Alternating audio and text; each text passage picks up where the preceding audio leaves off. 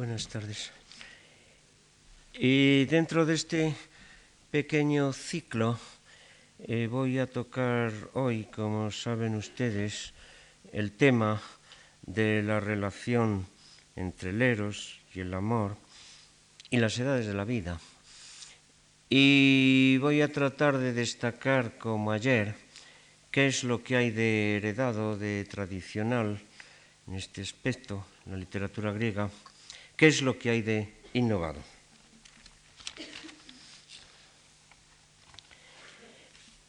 Quiero enlazar, ligar de alguna manera eh, con los temas que ayer desarrollé. Eh, yo decía, hay inicialmente en Grecia, eh, sobre todo al nivel de la poesía popular, tres tipos de tratamientos del tema erótico, también en relación con circunstancias diferentes. Eh, de un lado está el tema de la boda, que conocemos, poesía popular, imitaciones en Safo, hay una igualdad entre el hombre y la mujer en la pareja humana. Hay una asimilación del eros eh, humano al eros cósmico y de la naturaleza en términos generales. Y hay una cierta indiferencia sentimental. Y la prueba de ello es que estos poemas de boda que escribe Safo son poemas de encargo probablemente cobrados, ¿no? No es algo íntimo, como en el caso de los otros. Veíamos luego que hay el amor-pasión, diríamos, ¿no?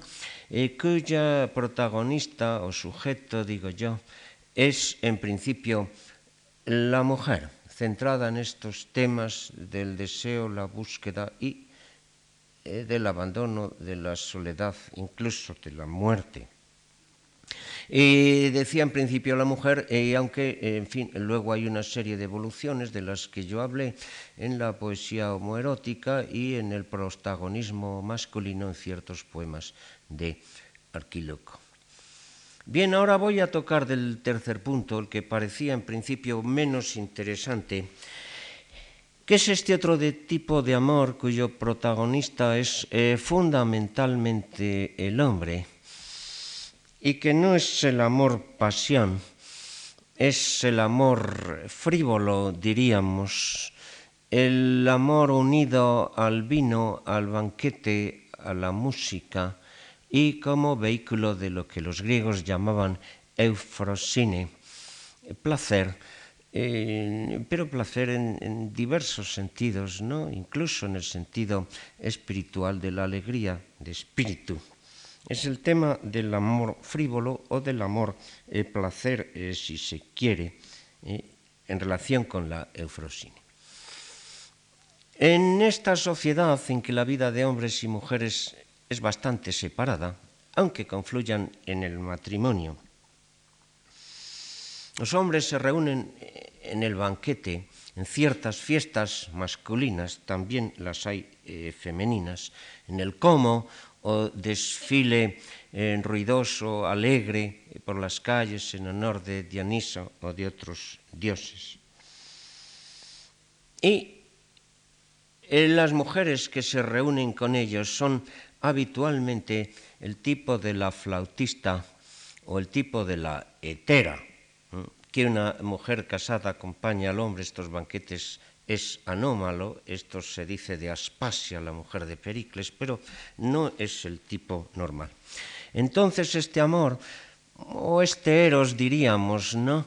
Y porque no tiene un gran componente sentimental, eh, tiene un componente de alegría, de fiesta y un componente sexual también. Este tipo de amor eh, se dirige eh, fundamentalmente a la hetera o a la flautista, que pueden ser eh, la misma. Entonces el poeta eh, habla, habla de la eh, belleza de la mujer. ¿no? Aquí el tema de la belleza es fundamental.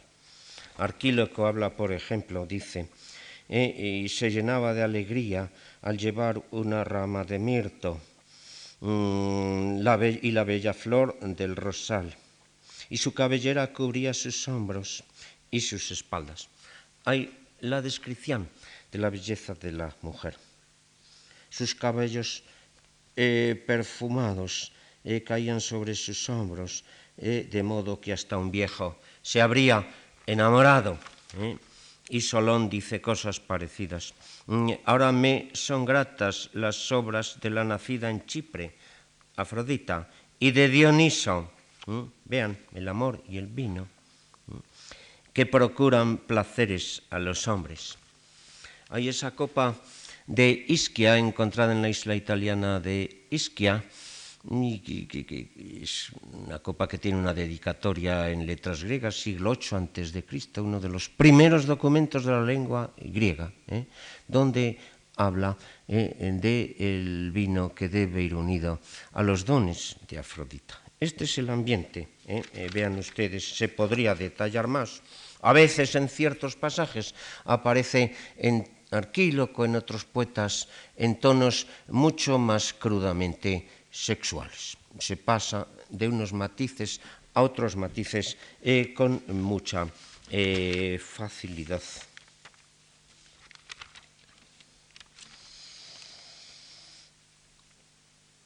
Y así como el amor-pasión con estas protagonistas femeninas que decíamos en un principio son figuras del mito, eh, hay reproducción en el rito, y luego en otros momentos en poesía son mujeres reales, y luego de aquí se pasa a la mujer que se dirige a otra mujer, etcétera, los tipos que decíamos el otro día. ¿eh? En ellos la protagonista pone todo su ser en juego, es toda su vida ¿eh? la que allí se debate. Aquí no. ¿Qué busca el hombre en esta sociedad de hombres donde interviene pasajeramente este personaje que es la hetera o que es la flautista? En esa sociedad de hombres. Bueno, busca la eufrosine, eh, la alegría y busca el olvido eh, de una serie de temas difíciles en la vida de todos los hombres y en su vida en particular.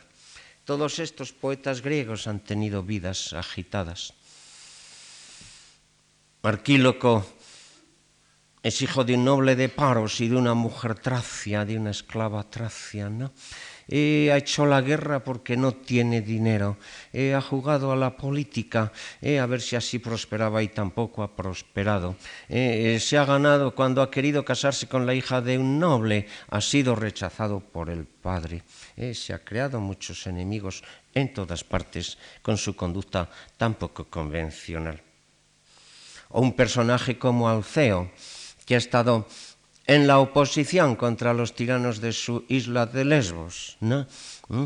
Y eh, cuando ese tirano ha caído, su compañero de, conspiración, Pitaco, ¿eh? se ha hecho con el poder y le ha dejado condenado a la oposición por toda su vida, desterrado a veces.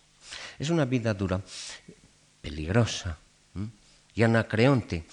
Este cantar de los bellos efebos, de los protegidos de los tiranos, un hombre que tiene que huir de su patria de Abdera, atacada por los tracios, que se refugia y se convierte en poeta de corte, ¿eh? en la corte de, de Samos, la corte de Polícrates, y Polícrates es capturado y muerto por los persas y tiene que huir a Atenas con el tirano Hipias.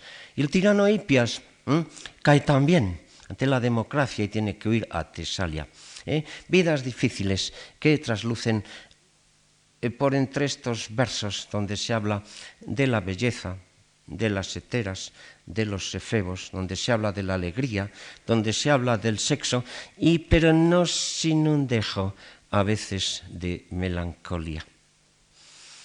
Esas mujeres de que hablábamos el otro día eh, buscan en el amor la realización de su ser más íntimo. Y estos hombres eh, buscan pasar el tiempo, mm, buscan, en cierto modo, eh, olvidar un mundo duro en que viven.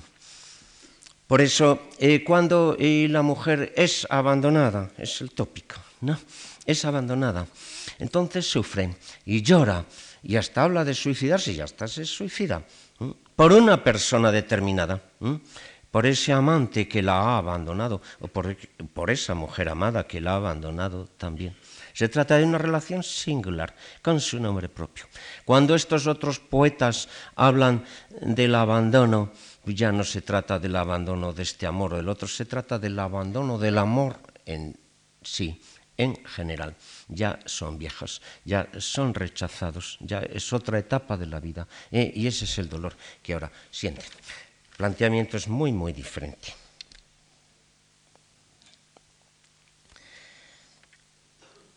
Bien,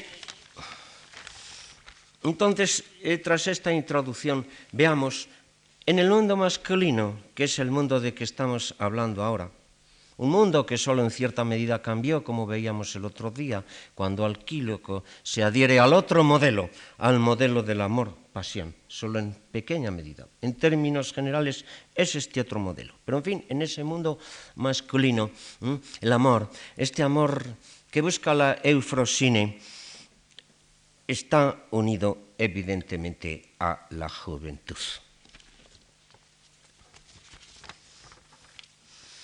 Esta es su gloria y esta es su desgracia, que la juventud en un cierto momento pasa. Eh, y claro, evidentemente, Mm, eh, cuando los poetas son jóvenes, cuando tienen estos amores, estos amores de paso, estos amores de banquete, bueno, no reflexionan, no escriben, no cantan, se dedican a vivir la vida. Cuando reflexionan es cuando todo eso ha pasado. Esto es normal. Es entonces. Y tenemos toda clase de reflexiones sobre ese tema. Por ejemplo, en Minermo, en el siglo Sexta. Dice Mimnermo, ¿qué vida, qué placer existe sin adorada Afrodita? Ojalá muera yo, cuando no, ya no me importe la unión amorosa en secreto. En ustedes hay el tono sexual, ni los dulces dones de la diosa, Afrodita, ni el lecho, que son las más amables flores de la juventud para los hombres y las mujeres. Pues cuando llega la hora de la dolorosa vejez, que hace deforme incluso al hombre hermoso, siempre le rondan el corazón tristes inquietudes, y ya no se regocija contemplando los rayos del sol, sino que es motivo de odio para los jóvenes y de desprecio para las mujeres. Tan triste hizo la vejez la divinidad. ¿Eh? El tema del amor va emparejado al de la juventud ¿eh? y el tema de la vejez eh, va unido, emparejado al tema de la muerte. No es solamente este pasaje, son otros muchos. En Semónides de la isla de Amorgos, mientras un mortal conserva la flor codiciable de la juventud, lleno de vanos pensamientos proyecta muchas cosas irrealizables pues no tiene ni sospecha de que ha de envejecer y morir, etc. Aquí no está mencionado el amor, pero en otros lugares sí. En Anacreonte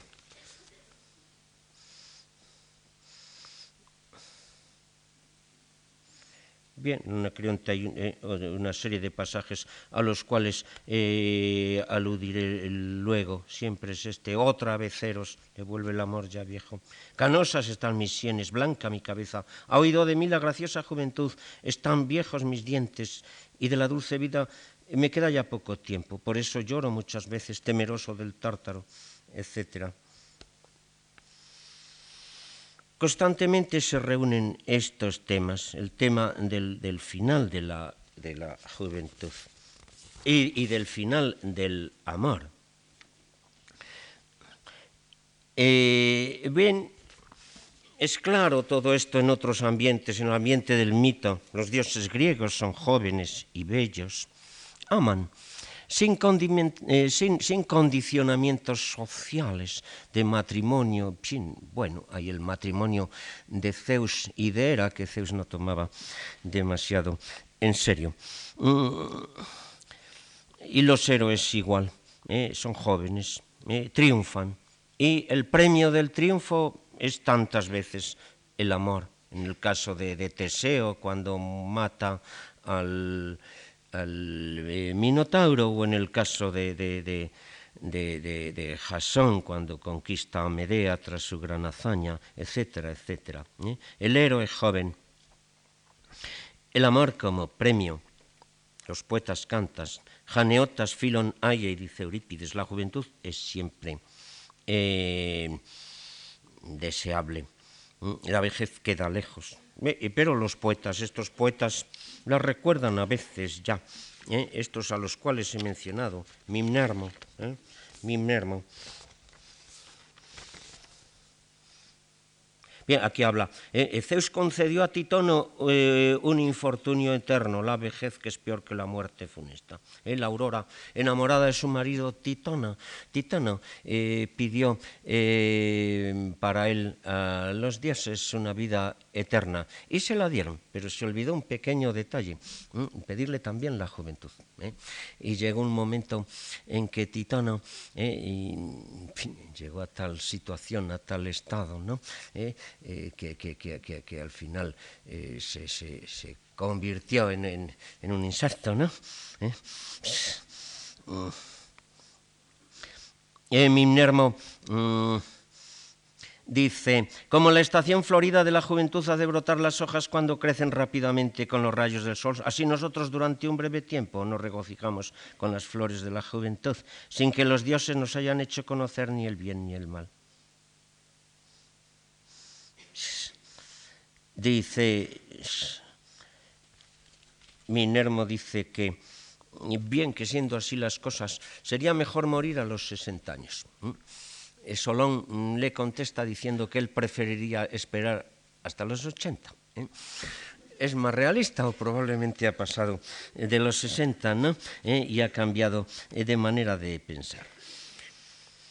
Tenemos luego los rituales, esos rituales en que los viejos pedían a la diosa Afrodita, Afrodita, que les quitara, que les quitara la vejez, y la palabra vejez es la misma palabra de la piel de la serpiente, se quita la serpiente y el animal revive eh, otra vez. Y hay los mitos de rejuvenecimiento, ¿no? ¿Eh? Eh, Pelias cuando es echado al caldero mágico para rejuvenecerse, solamente que que Medea le, le, le, juega ahí una pequeña jugada, vamos, una gran jugada, y porque en ese caldero en vez de rejuvenecerse lo que hace es perecer, mm, pues con el agua hirviente, ¿no?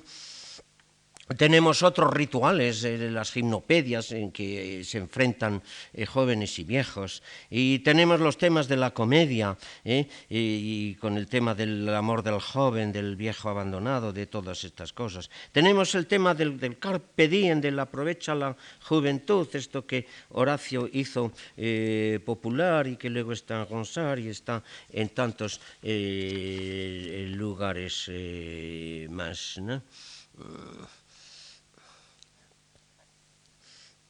Bebe, Melanipo, conmigo. Tras atravesar el gran aqueronte arremolinado, ver de nuevo la pura luz del sol ya no se puede. ¿eh? Eh, no aspires a cosas grandes. Eh, todos estos temas del carpe diem, de aprovecha la juventud, de la juventud unida al amor, en esa visión entre musical y sensual y sexual, diríamos, ¿no? Es lo que predomina, eh, hablando del amor del hombre en todos estos poetas de la edad eh, arcaica. ¿Y, qué relación hay entre la vejez y el amor? Bien, eh, Teornis nos dice eh, lo peligroso que es para un viejo, ¿no? Casarse con una eh, mujer joven. Es, como, es, como una barca que no obedece al timón. esa mujer joven, y que a veces por su cuenta se echa a navegar y aparece en otro puerto. Em,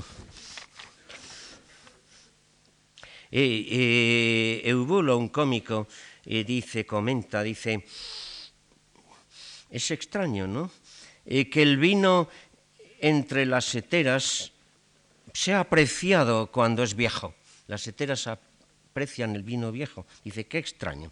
Mm, y en cambio, el, hombre viejo no les gusta. Mm. Eh, bien, este es un tema que se repite eh, muchísimo, ¿no? Este emparejamiento del amor, entiéndame, del amor que estamos describiendo, no del otro de que yo hablaba ayer. ¿Eh? y de la juventud. Claro está, la poesía griega y pues hay cosas para todos los gustos, ¿no? Hay también eh, el, consuelo de la vejez, ¿no? ¿Eh? Homero nos puede hablar de los viejos como Néstor, que son sabios, cuyos consejos escuchan todos. En la comedia está anfitrión, el, tema del buen viejo, el tema del viejo ciudadano, ¿eh? que ha luchado por la patria y al cual todos respetan, todos se levantan ante él de los asientos tema de Tirteo, o tema de Telo el ateniense, mm, en Heródoto, ¿quién es el hombre más feliz? Telo el ateniense, ha luchado por su patria, ha vivido feliz, ha visto crecer a sus hijos y muere en una larga edad. Mm, hay estos temas. Ahí está el tema, eh, bueno, eh, Solón ve las cosas de una manera menos pesimista, ¿no? Aparte de que atribuye a la vejez la sabiduría, aquello de envejezco aprendiendo cada día. ¿eh? Hay ese gradualismo de las edades de la vida, ¿eh? hay un paso del dominio del vigor ¿eh? y, luego el crecimiento de la inteligencia, de la voluntad. Y hay, quizá sea más extraordinaria las, las, palabras de Safo, las palabras de Safo sobre ese mismo tema. Dice Safo, ya la vejez toda mi piel, eh, ocupa ya la vejez toda mi piel, y blancos, blancos se han hecho mis cabellos que eran negros, y ya no me sostienen las rodillas, pero ¿qué puedo hacer? Pero yo amo todo esplendor. Esto, y la brillante luz del sol, y la belleza es mi parte en la vida. Le queda la contemplación, la contemplación de la belleza de la belleza eh, en los seres humanos, en la naturaleza, en el sol, la luz. Junto a esas palabras de negra melancolía eh, de un anacreonte que vive temblando por la bajada al tártaro, ¿no? Esas otras palabras en que a las edades distintas se le atribuyen distintas capacidades, distintas ventajas, están estas palabras de Safo. Todavía le queda esto. Oh, y está también la otra posición, ¿eh? la posición del viejo que ha huido del amor. ¿eh? Ya no, ya no, y está libre, está libre de esa lectura. Esto es una, eh, una grandísima ventaja, ¿no? Esto está en Cicerón, en el de Senectute, ¿no? Y, antes en la República de Platón. y, y este viejo ateniense eh, dice que su vejez tiene esa ventaja, haber huido de la pasión. Es igual que haber huido de un hombre malo. Puntos de vista diferentes, evidentemente.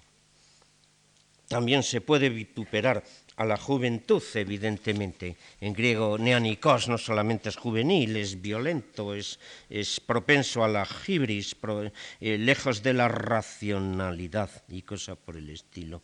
Mm. Eh, frente eh, a esta juventud unida a amores que son peligrosos, ¿no? se recomienda la sofrosini. Y bien, el amor es celebrado y, pero el amor es peligroso. Y hay montones de mitos eh, que cuentan esto.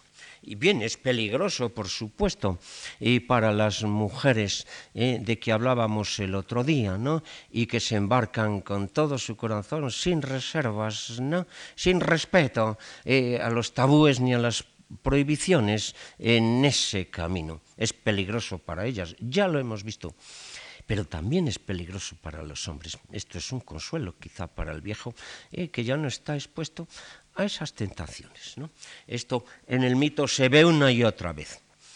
Eh, piensen ustedes, por ejemplo, en, el Hércules de Traquinias, ¿no?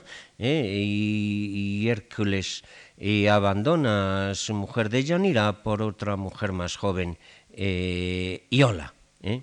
Y esto, en vez de traerle felicidad, le trae la muerte. Le trae la muerte. Porque Deyanira quiere curarle de esa pasión, con tan poco acierto, ¿eh? que le regala una túnica que supuestamente iba a curarle, la túnica que es la piel de centauro neso, y que en realidad le consume en llamas. Es un riesgo el amor. O, piensen en Hipólito, ¿no? En Hipólito, buscado por Fedra, rechaza a Fedra, y Fedra se venga calumniándole, ¿eh? y, lo que le atrae las maldiciones de su padre Teseo, y le atrae la muerte. Eh, bueno, en el mito hay otros muchos ejemplos, por supuesto, ¿eh? y, pero los hay también en, la realidad. ¿no? ¿Eh? Hay el discurso de, de, Lisia sobre este eh, caso de adulterio en relación con la muerte de, Eratóstenes, ¿no? Eh, este seductor que es muerto por el marido. Entonces, es, un riesgo, es un, es un peligro, ¿no? El propio, el propio Arquíloco ¿eh? Eh, sufre eh, todos esos rechazos a los cuales he hecho alusión. Michael, normalmente el centro, el centro de la poesía griega en cuanto al amor masculino está en ese tema de la eufrosine que da felicidad y que va unida a la juventud y que no presenta esos riesgos terribles del amor eh, pasión. Son amores transitorios, eh, amores ligeros, eh, diríamos, ¿no?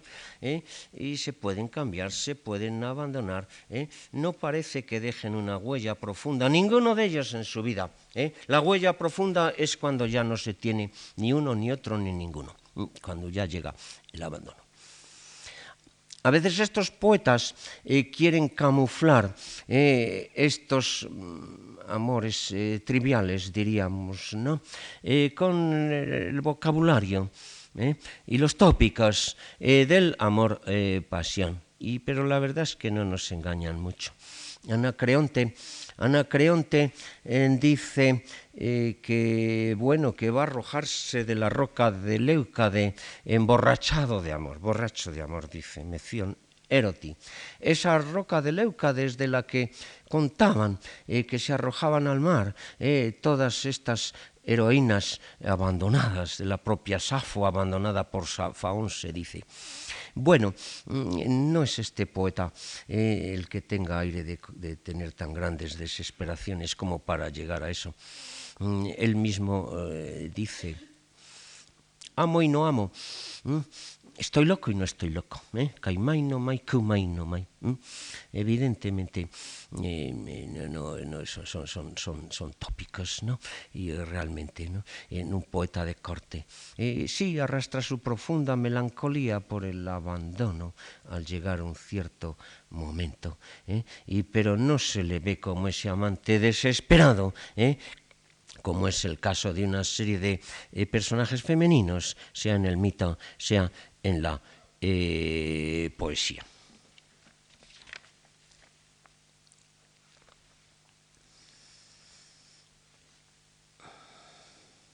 Ese deseo de muerte de que, de que, de que, de que habla.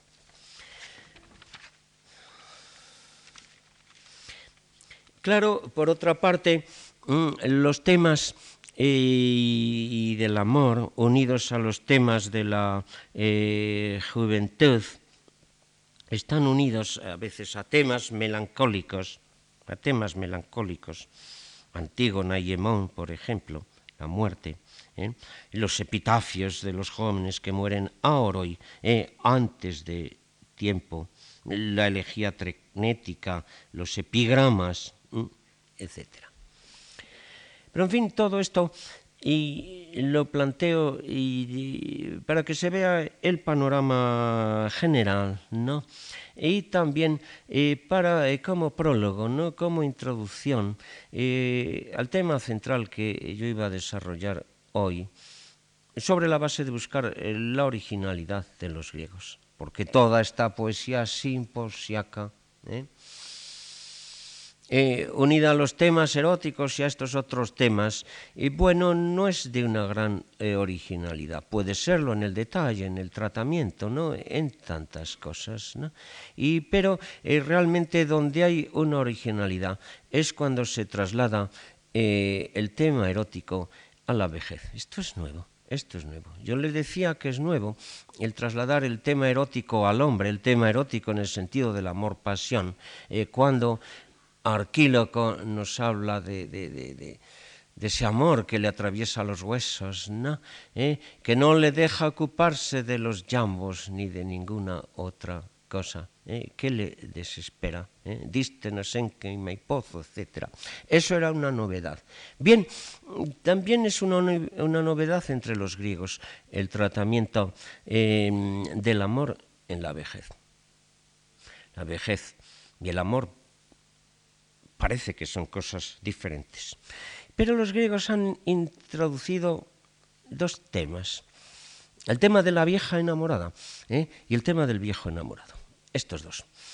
Y hay que decir que eh, quizá porque son hombres estos poetas, no sabemos, quizá por condicionamientos sociales, quizá porque lo que dicen de la vieja enamorada lo ven en, otras, y lo que dicen del viejo enamorado lo ven en sí mismos, ¿no? ¿Eh? El viejo enamorado es mejor tratado dentro de la ironía, ¿eh? dentro de la melancolía, que la vieja enamorada el tema de la vieja enamorada ¿eh? y que normalmente mm, acompaña mm, esta búsqueda del amor, ¿no? la acompaña eh, de, una afición excesiva a la bebida. Este tema mm, es muy tópico, eh, tanto en la lírica como y principalmente en la en la comedia. Una vez y otra vez aparece aquí esta vieja recibe los más duros eh, epítetos, ¿no? La vieja que está fuera de sí, ¿eh? caprosa se dice en griego, no encuentro palabras adecuadas para traducir esto en este, en este lugar. Eh, bueno, ustedes las pueden ver en esta famosa escena de Aristófanes, ¿no? Eh, de la asamblea eh, de las mujeres, ¿no? Cuando se establece esa igualdad sexual, ¿no? por la cual los jóvenes, antes de acostarse con la mujer joven, tienen que hacerlo con las viejas, ¿no? Y hay esa escena, mm, escena evidentemente, en la cual aparecen las tres viejas, cada una más horrible que la anterior, ¿no? Eh, que pretenden em, ejercer ese derecho suyo eh, con el joven, ¿eh? que huye, ¿no? que trata de escapar en vano. ¿No? Mm, es, quizá en esa escena de la Asamblea de las Mujeres donde el tópico está más, más, más, más llevado a su exageración y a su culminación. Y, pero bueno, no solamente ahí. Arquíloco. Bien, ya he hablado del, tema este de Neobula, ¿no? De, Neobula eh, que el poeta desea, eh, que el padre de ella, un noble, le niega, ¿no? Y eh, hemos hablado de la desesperación del poeta. Bien, según él, y no podemos certificar que esto sea exacto, pero según él, Neobula en una segunda fase le busca, le persigue, ¿no? Y él la rechaza. Él juega en esta segunda parte el papel del hombre que rechaza a la mujer, de en Odiseo que rechaza a Circe, etc. Eh, Arquílico le dice a Neobula cosas muy poco amables. ¿eh? Mm, eso del del Epodo octavo, ¿no? Eh, somos talis taleron croa, carfeta y garede, y bueno, eh, bien, dice, ya no estás tan floreciente en tu suave piel. ¿eh? Mm, eh, ya, se, ya, se, ya se agrietan, ¿no? Y el surco de la vejez funesta te derrota. Vean ustedes eh, las palabras. Bien, estas son eh, las más suaves eh, que pueden repetirse. ¿no? Hay unos ataques violentísimos. ¿no? Otras veces la ataca en la figura de, la fábula. La fábula, la esto es, el león está enfermo. El león está enfermo y van los animales a visitarle. Y se acerca la zorra y le pregunta desde la entrada de la cueva, pues ¿cómo estás? Dice, entra, entra, querida, y hablamos aquí dentro, y la zorra se niega. Y dice, no, no, prefiero desde la entrada. Y dice el león, ¿por qué? Porque veo las huellas de los animales que entran, pero no veo a ninguna de animales que salgan. ¿eh? La zorra es arquíloco, el león viejo, ¿eh? pero ansioso de devorar, de devorar hombres, es neóbula. Y tenemos ese eh, nuevo epodo, ese nuevo epodo que, se publicó hace no, muchos años, descubierto de Arquíloco, eh, en el cual mm, Arquíloco pretende mm, eh, a la hermana joven, a la hermana joven de Neóbula. Arquíloco ejerce aquí ese papel de la peizó, de la seducción amorosa, del cual yo he hablado, ejercido las más veces por las mujeres, y pero Arquíloco es un caso especial. Es él el que ejerce la seducción de la hermana menor de Neóbula como antes había ejercido la de ella. ¿eh? Eh, y la hermana eh, menor le dice que no, que es muy joven, y que por qué no se casa con su hermana Neóbula, que lo está deseando. Arquíloco le contesta que es ella a quien desea, no la otra, ¿eh? Polusgar, Pollaita y Filos, tiene demasiados amigos, dice.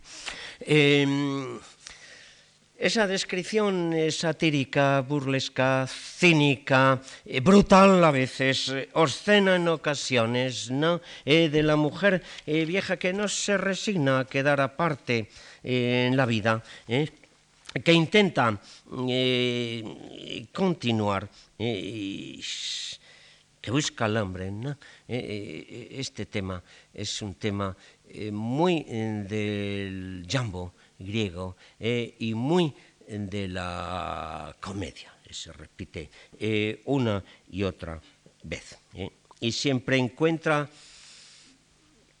rechazo. Y no encuentra siquiera un poco de, de comprensión.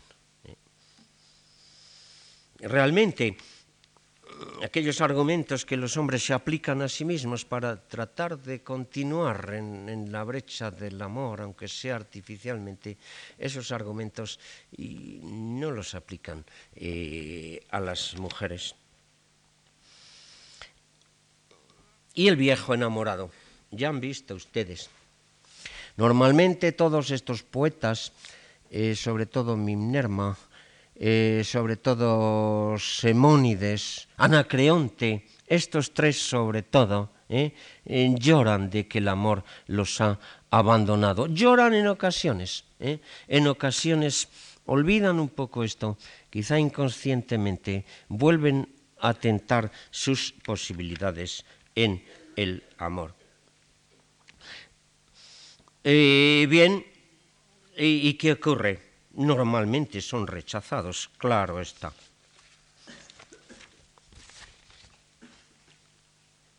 Eh, así en el caso de Anacreonte, yo lo decía, yo lo decía antes, eh, pero se pueden leer otros poemas.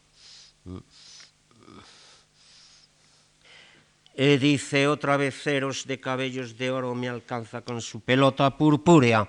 Eros lanza su pelota purpúrea. Afrodita también. ¿eh? El, tema de la pelota, el tema del fruto lanzado es una especie de declaración de amor. Y me invita a jugar con una muchacha de sandalias multicolores. Paisen, jugar. Samar también. Pero amar. En un nivel que evidentemente no es el de la pasión. Eh, pero ella, que es de la bella isla de Lesbos, desprecia mis cabellos porque son blancos. El poeta se ve despreciado, ¿no?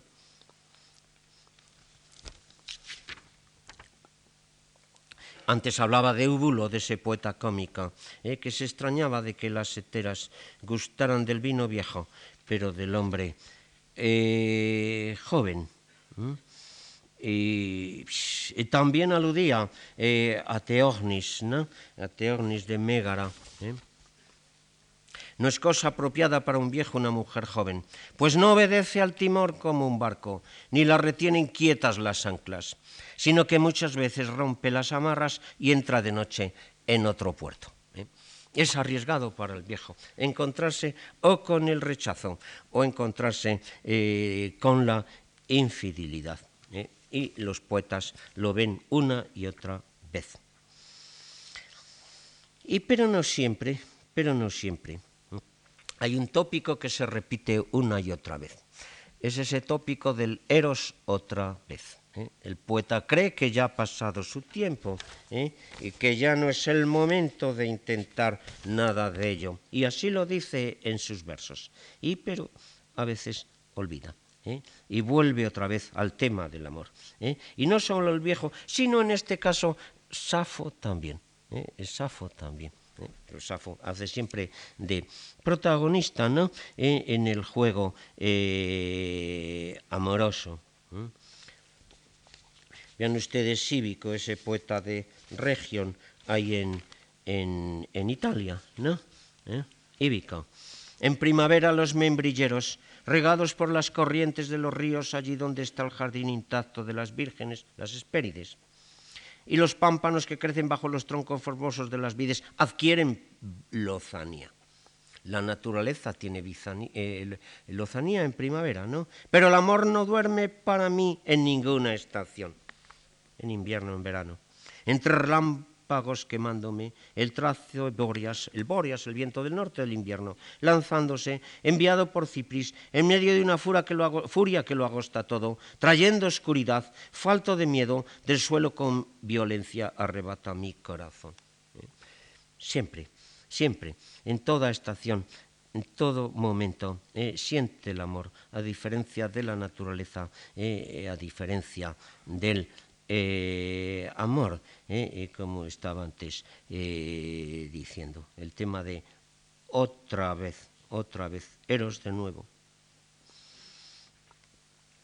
Mm.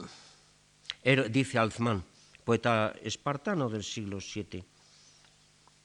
Eros de nuevo, por voluntad de la chipriota, la, la diosa Afrodita, inundándome dulce mi corazón llena de calor, dice el poeta ese mismo poeta mm, que había dicho que sus rodillas ya no le sostenían para bailar con las jóvenes.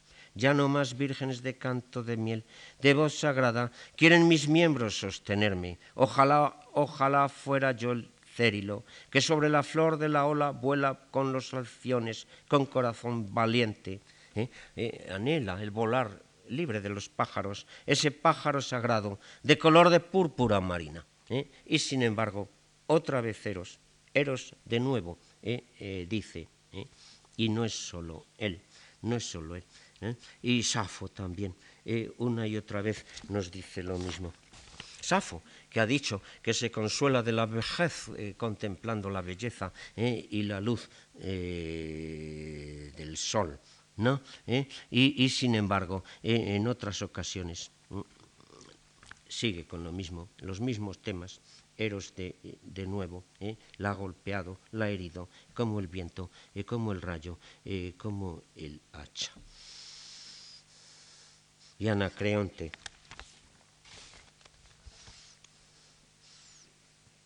Anacreonte. Otra vez Eros me ha golpeado con una gran hacha y me ha bañado en una torrentera invernal, porque es viejo el invierno.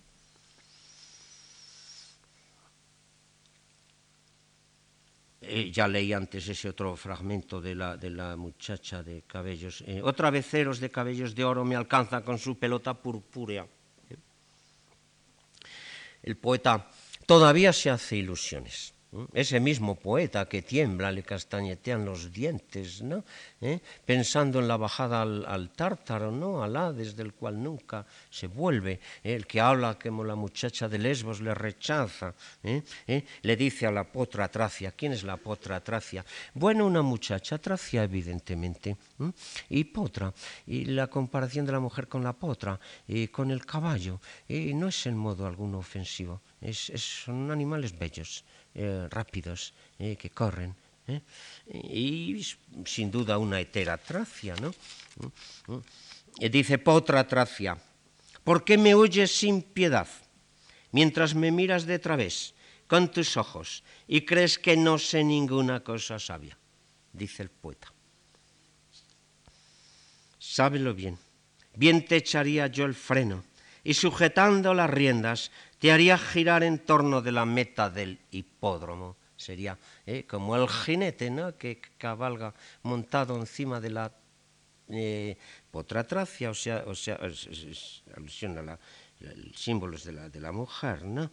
¿Eh? Evidentemente hay alusiones sexuales, ¿no? Pero ahora te apacientas en los prados y juegas saltando ligera porque no tienes un hábil jinete, jinete experto en caballos, ¿eh? dice el poeta. Todavía se hace ilusiones sobre sus capacidades eh, amorosas, ¿no?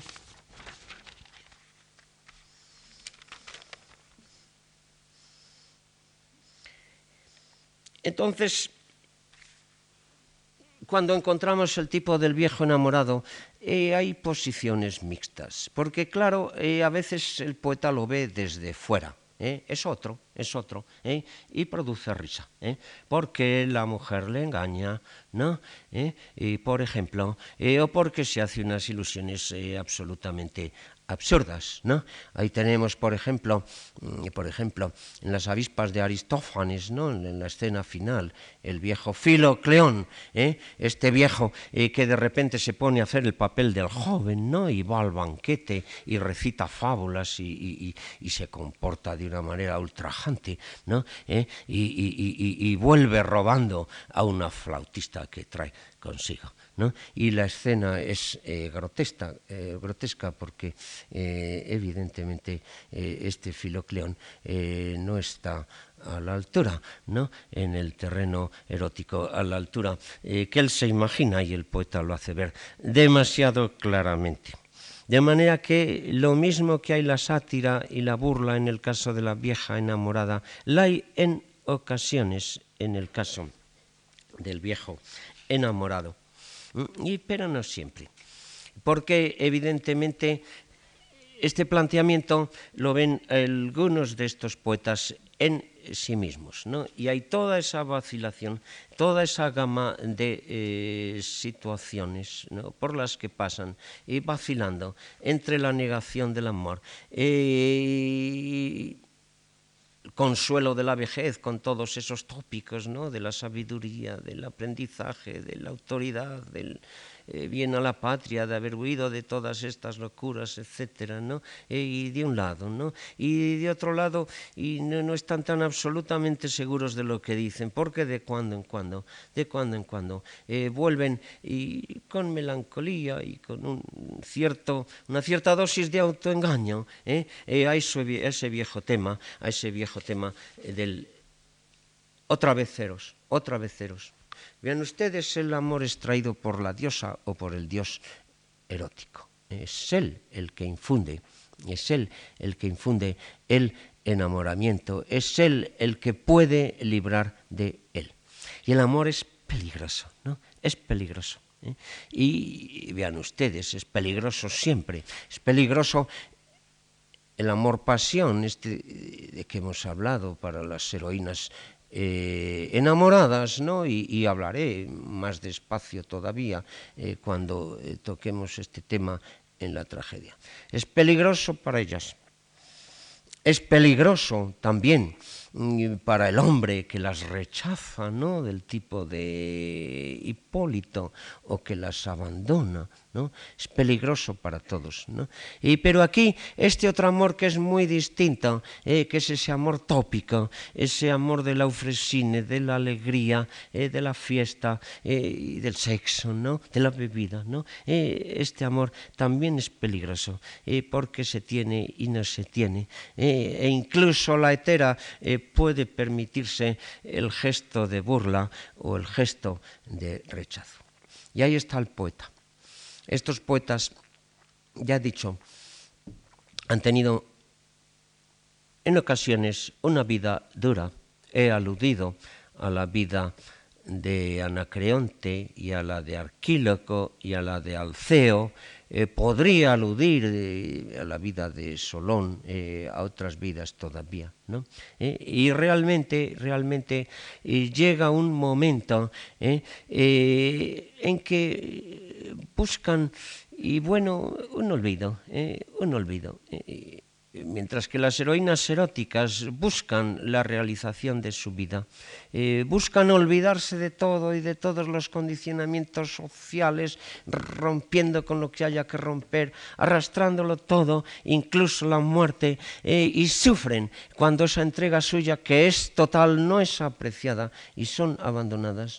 Eh, todos estos otros personajes que viven en ese mundo un tanto falso, un tanto equívoco del banquete, y que no buscan grandes amores y buscan ese olvido de la dureza de la vida, ese autoengaño de que su juventud permanece todavía. Oscilan entre eh, una serie de posiciones, a decir verdad.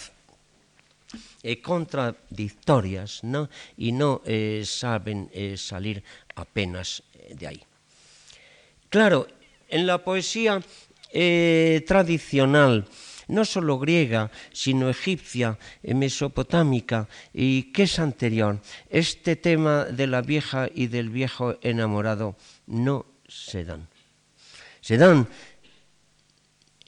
la poesía de la boda epitalámica, evidentemente, se dan el tema eh, en un ambiente sacral y en un ambiente mítico, ¿no? que aquí luego ha sido hecho humano, etcétera, en Grecia, el tema, el tema y de la mujer que busca, eh, de la mujer inundada de pasión por obra de un Dios, por algo que es completamente involuntario y que sigue toda esa trayectoria eh, que ustedes saben, ¿no? Y se da también, evidentemente, el ambiente de la fiesta y el ambiente del vino y el ambiente del amor fácil. ¿no? Eh, todo esto no es ninguna gran innovación griega, aunque el matiz evidentemente sea griego. Pero sin embargo, en esas culturas, y es una cosa que va de por sí y que no merecen la pena ni decirse simplemente, y que se trata de una relación entre los jóvenes eh, las clases aristocráticas ¿no? que frecuentan el banquete mm, y las mujeres ¿eh? que diríamos que profesionalmente lo frecuentan también.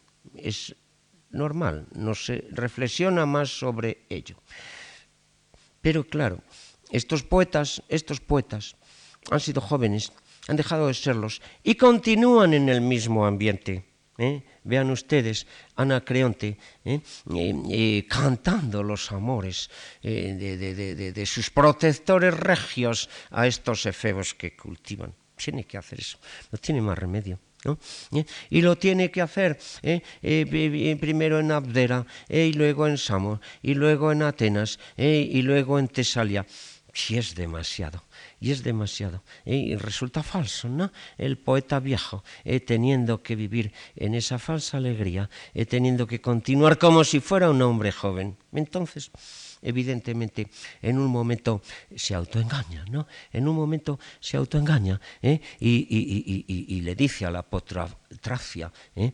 que él realmente es el más experimentado en amor que nadie y que podría, eh, que podría hacerla girar en torno a, los, a la espina del estadio. Tratan de engañarse, tratan de seguir viviendo ¿eh? entre una serie de contradicciones y comprenden la situación, comprenden la situación. Evidentemente son quizá menos honestos que Safo y no solamente Safo cuando eh, dice que lo que le queda en la vida es la belleza y la luz del sol, sino también ese Safo de ese otro fragmento eh, que yo aquí no he citado, fragmento que trae Aristóteles, y donde alguien, Aristóteles dice que es el poeta Alceo, ¿eh? y se dirige a ella en términos eróticos ¿eh? y Safo le contesta, eh, búscate una mujer más joven. Arquíloco, Anacreonte, los demás no envejecen, o por lo menos ellos piensan de esa manera. Entonces, todo este amor es un amor que está ya desvinculado de toda relación con la generación, de toda relación eh, con esos rasgos originales del amor, que es una fuerza cósmica que une a los hombres, a los animales, a la naturaleza toda, ¿no? Ese amor que que culmina o que tiene su expresión principal en el matrimonio, que es la eh, institución que crea la familia. Todo esto está fuera, está en esos ambientes artificiales, como esos otros ambientes artificiales de la homosexualidad de que yo hablaba el otro día. Ambientes completamente eh, artificiales, de alegría, pero de alegría a veces forzada. ¿eh? Bien, esto es nuevo. Esto lo han introducido los griegos, ¿eh? sea por la existencia de estos poetas, sea por los golpes y contragolpes que han llegado, ¿eh? Eh, sea por, en el caso de Arquíloco, y por ese cambio constante de posiciones, esa inquietud, esa audacia, ¿no? ese romperlo todo. En todo caso, una y otra vez, ahí los tenemos. Si pasamos luego, si pasamos luego a la tragedia y realmente este tema eh, pierde en importancia. Puede aparecer en ciertos coros, pero el que va a cobrar en importancia desde ahora es el otro, eh, el amor-pasión de que yo hablaba y fundamentalmente, fundamentalmente el amor eh, cuya protagonista es la mujer. y ese amor ese sí que va a chocar con las instituciones. No es como este que queda al lado, ¿eh? queda en ese margen, en ese, eh, lugar aparte de la fiesta, ¿eh? como también en los círculos especiales el amor homosexual. No, ese, mujer, ese amor de las heroínas eróticas, de las heroínas enamoradas que este su heroísmo, como el de los hombres, es el de la lucha, ¿no? ¿Eh? Eh, va a chocar violentamente y va a provocar que va a provocar o bien el dolor y la muerte en la tragedia, o bien va a, probar, va a provocar la risa ¿no? y la sátira ¿no? en la comedia y en el eh, cuento erótico. Estas son eh, las líneas eh, fundamentales en que vamos a movernos. Ustedes verán que dentro de ellas esta línea que acabo de mencionar es la fundamental. El tema del amor en la boda es un tema un tanto marginal, estos otros temas eh, de homoeróticos, o en este caso del amor de la Eufrosini, del banquete, de, todo esto, eh, eh, quedan un tanto al lado. hay descubrimientos, claro está, hay descubrimientos. Esos descubrimientos en el amor homosexual que luego se trasvasan al otro, este descubrimiento del tema del, tema del viejo. metido en el círculo erótico. Como había el otro descubrimiento que queda abandonado, que no vuelve a retomarse, que es el descubrimiento del hombre enamorado, ese tema de Arquíloco. Ven, todas estas son cosas que van surgiendo a lo largo de la literatura griega, y, pero llega un momento en que queda un tanto marginal eh, y que lo importante, lo importante es el tema central. A efectos de la literatura, quiero decir, ¿no? Eh, y también a efectos de la exploración del alma humana y a efectos de la repercusión en las edades eh, posteriores. El, tema central, ese tema de la mujer de la mujer enamorada. El otro ya digo que no es tocado. Y bueno, realmente yo les decía, a la mujer en cierto modo se le tolera y se mira en la sociedad griega con una cierta comprensión, con una cierta disculpa, ¿no? El que se acobarde, el que llore, el que se enamore, ¿no? Y al hombre no se le tolera ni el que sea cobarde, ni el que llore, ni el que se enamore. Y realmente eh, todo este complejo erótico en relación con el tema del banquete y de no es propiamente un enamorarse, ¿no? Y por eso yo he hablado de erotismo, ¿no? tiene un contacto con el amor, con la parte eh, sentimental, diríamos, ¿no? Y pero a veces aquí solamente ese contacto indirecto a través de la reflexión del poeta sobre sí mismo y sobre la vida eh, humana. Estas son las líneas generales. Y con esto y nos queda solamente mm, el explorar, el explorar en estas dos eh, conferencias que quedan la semana que viene, el camino a través de la línea eh, de que he venido hablando, el camino eh, del amor trágico ¿no? Eh, y el camino del amor cómico. Esos son los que tienen el futuro en la literatura griega. Fuera de estos otros episodios de que he hablado y que tienen un interés, pienso que presentan novedad y que a veces exploran ciertos rincones del alma humana, a veces con compresión, a veces menos. ¿eh? Y, pero no tienen, eh, desde luego, el arrastre eh, para el futuro que tienen el amor de las heroínas trágicas, ni el amor de todos esos personajes fundamentalmente femeninos, algunas veces masculinos, del cuento erótico que de, he de hablar, repito, la semana que viene. Y con esto y termino esta conferencia de hoy. Nada más. Muchas gracias.